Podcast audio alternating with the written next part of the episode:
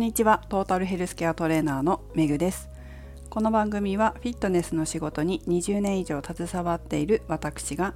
独自の視点で健康やダイエットに関する情報を解説し配信する番組です。本日のテーマは太らない筋肉量を知っておくをお送りします。昨日久しぶりに体組成計で自分の筋肉量を確認したんです。なんか筋肉量も出てくるちゃんとボタンを押せば出てくるっていうことに 昨日まで気づかなくて昨日見てあなんだそっか出てくるんだっていうのが分かりチェックしたら私自身には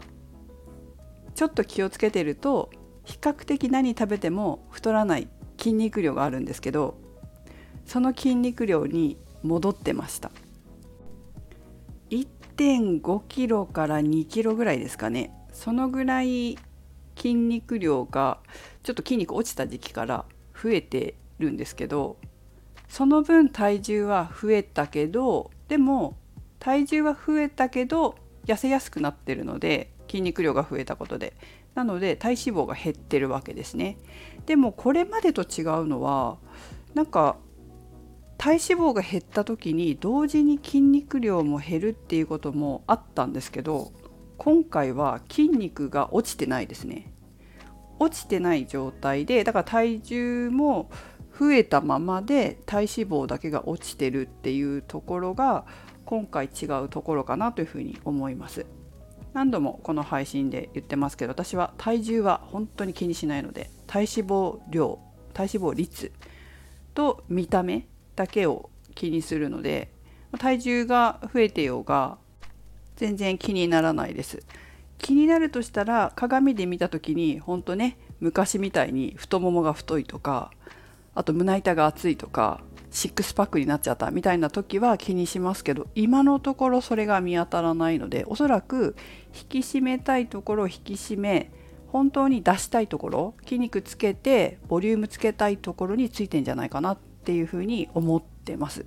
お尻とか今までぺったんこだったんですけどちゃんとお尻の筋トレもも裏の筋トレそれから走る時もお尻と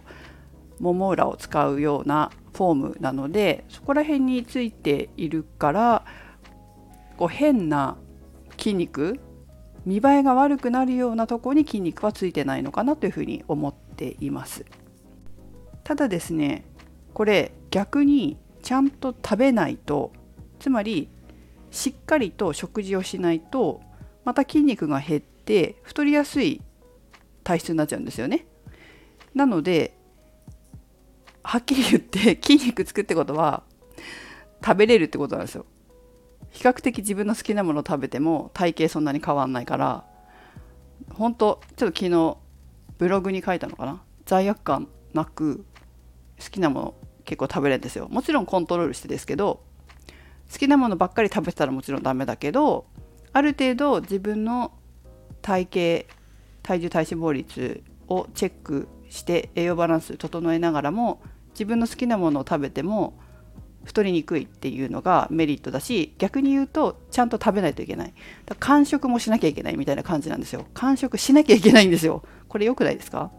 世の中ね食べないで苦しいダイエットをしている方もいらっしゃいますけれどもちゃんと筋肉つければ食べれるっていうね。むしろ食べなきゃダメだみたいな感じになってきた方がなんか私幸せなような気がするんですけど皆さんどう思います？本当なのでこの前三軒茶屋に私のお世話になっている経営者さんたちがパフェ屋さんをね出したんですよ。パフェ屋です。三茶のパフェ屋ってすごくないですか？なんか絶対流行りそうみたいな感じありますけどそこでせっかくなんで私もパフェ屋さんに行ってね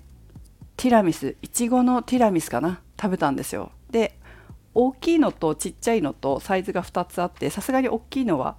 あれかなと思ったんで小さいサイズのいただいたんですけどすごい美味しかったんですよね。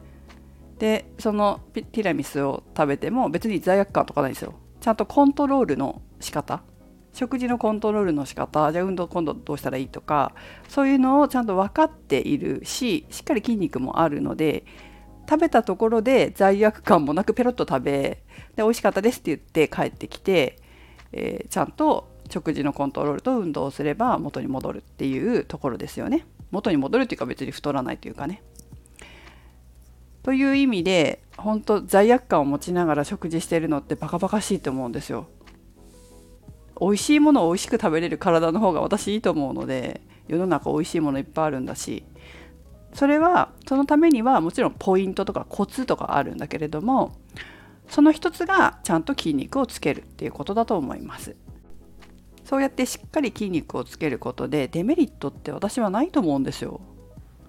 だって年を重ねても元気で暮らせるでしょ？足腰しっかりしていれば。足腰ってすごく大事なので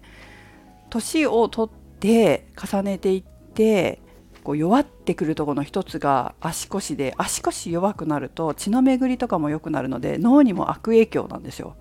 年を重ねた時にね。で脳だけじゃなくてやはり筋肉量が減ることで代謝性の疾患、まあ、肥満だったり糖尿病だったりそういったことも発症しやすくなると思うしそういったものも予防できるから筋肉をしっかりとつけるということにデメリットってないと思うんですよね。本当にこう年重ねていってもその甘いものを食べながら痩せたい痩せたいって言っているっていうことってすごいエネルギーのロスだと思うので無駄っていうかねそこにエネルギーかけるんだったらもっと違うことにエネルギーかけた方がいいと思うのでそれだったらやっぱ若い頃から体づくりを習慣化させて体づくりこの筋肉をつけるという行為自体が苦じゃなくなる。楽しいことだったり何て言うの？自分にとって気持ちいいことだったりそういう感覚に変えてった方がずっとメリットがあるんじゃないかなって。で楽なんじゃないかなって思います。自分の生活がね。旅行にもいつまでたっても行けるしね。元気で自分の足で。そういうのが私的には年を重ねた時の理想だなって思ってます。はいということで、えー、ぜひ皆さんも自分の筋肉量もチェックしてみるといいと思いますよ。世の中多くの人まだまだ多くの人が体重しか見てないっていうこともありますしただ最近は体脂肪率もちゃんと見る人も増えてきました。だけどじゃあ筋肉量って見てるのかなっていうと見てる人あんまりいないかもしれませんよね。まあ、筋肉をつけて大きくしたいっていう方は見てるかもしれませんけれどもダイエットしてる方の中に筋肉量をどれくらい測定してる人がいるのかなっていうふうには思いますでもそのくらい本当は筋肉っていうのは大事だし筋肉があると自分の体型コントロールとか健康維持増進に本当に役立つので私はおすすめですけどね。ただ1個だけ注意点があって逆に筋肉がつきやすい人女性でもそういう方は違う意味で筋肉量に気をつける必要があるかもしれません。やっぱり理想の体型を思い描いた時に筋肉がつきすぎちゃうとちょっとかけ離れてっちゃうっていうこともあるんだけれどもそういうタイプの方ってすぐついちゃうんですよね。なのでそういう方は違う意味で筋肉の量やトレーニングのメニューに気をつけていく必要があります。筋肉つきやすい方っていうのは意外とお肉好きな人も多いんですよね。でもじゃあお肉は食べてるけど野菜どうなのとか果物どうなのまあ、食物繊維取れてるのかビタミンミネラル取れてるのかっていうとこではあると思うんですけど健康診断の血液検査とかで、まあ、違う部分で引っかかってくるっていうこともあるので食事も、まあ、健康面でっていう意味を込めてチェックはした方がいいかなとは思いますそして運動メニューですねどこに筋肉をつければご自分の理想になるのか変な風に筋肉つかないのかといった自分の理想に合わせてパーソナライズされた食事や運動のメニューを作っていく必要があります。そして体重と体脂肪率筋肉量をチェックしながらご自身の体をコントロールするといいんじゃないかと思いますね。はいということで筋肉がつきにくい方もつきやすい方もいずれにせよ体重体脂肪率筋肉量までそれぞれえー、自分の体に合わせてチェックしていくといいと思いますし運動メニューや食事メニューも自分に合わせてパーソナライズして作っていかれるとより効果的に効率的に理想の体型に近づくと思いますので是非そちらもやってみてください。はいということでメグでした。